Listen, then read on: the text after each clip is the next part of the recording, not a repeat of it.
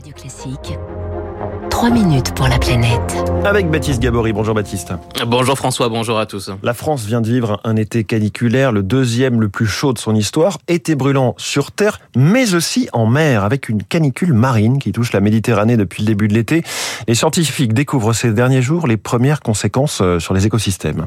Oui, la Méditerranée en surchauffe depuis euh, juillet. Sandrine Ruiton est biologiste marine, chercheuse à l'Institut méditerranéen d'océanologie.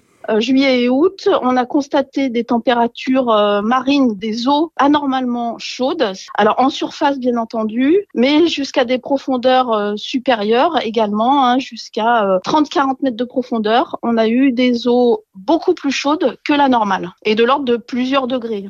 En surface, la température a atteint 30, 31 degrés à certains endroits, 28 degrés jusqu'à 20, 25 mètres de profondeur, soit 4 à 6 degrés au-dessus des normales. Et depuis près de deux semaines maintenant, Sandrine Ruiton observe lors de ses plongées des paysages entiers dévastés. On est en plein dedans, ça fait une dizaine de jours que ça a commencé et on est sur le pont pour suivre ces phénomènes. Euh, on a des mortalités de gorgones. Alors les gorgones, c'est des espèces euh, animales euh, qui font partie de la famille des coraux en quelque sorte. On a des mortalités également d'éponges. Et quand je dis mortalité, c'est qu'à certains endroits, il y a 100% de mortalité, notamment sur les grandes gorgones rouges.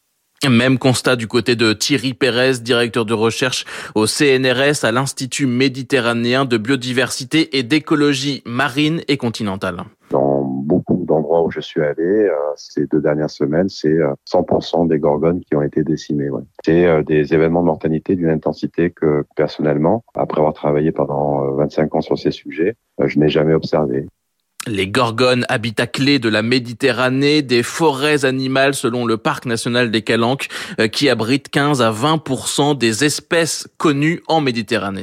En termes paysagers, déjà, ça c'est très important. Imaginez une forêt qui, euh, qui disparaît, mais imaginez une forêt qui disparaît, bah, toute la faune qui vit euh, dans cette, cette forêt bah, va nécessairement disparaître aussi. Alors, une partie n'est pas morte, elle va simplement se déplacer et suivre ce qui reste de cette espèce, peut-être à plus grande profondeur peut-être ailleurs en Méditerranée. Évaluer l'impact de ces euh, mortalités sur euh, la biodiversité, ça prend du temps, donc il est possible que d'autres espèces aient été euh, affectées.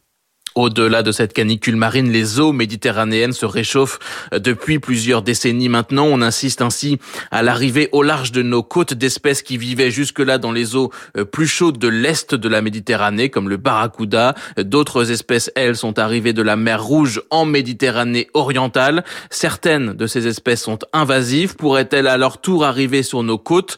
C'est à craindre, selon Sandrine Ruiton.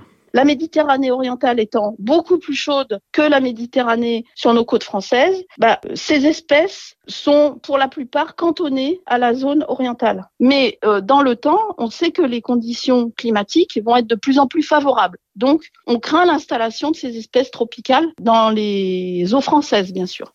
Plus de 300 espèces originaires de mer Rouge sont aujourd'hui présentes en Méditerranée de l'Est. C'est le cas, euh, par exemple, du poisson lapin ou de certaines méduses. Merci beaucoup. C'était Baptiste Gabory. Trois minutes pour la planète tous les jours.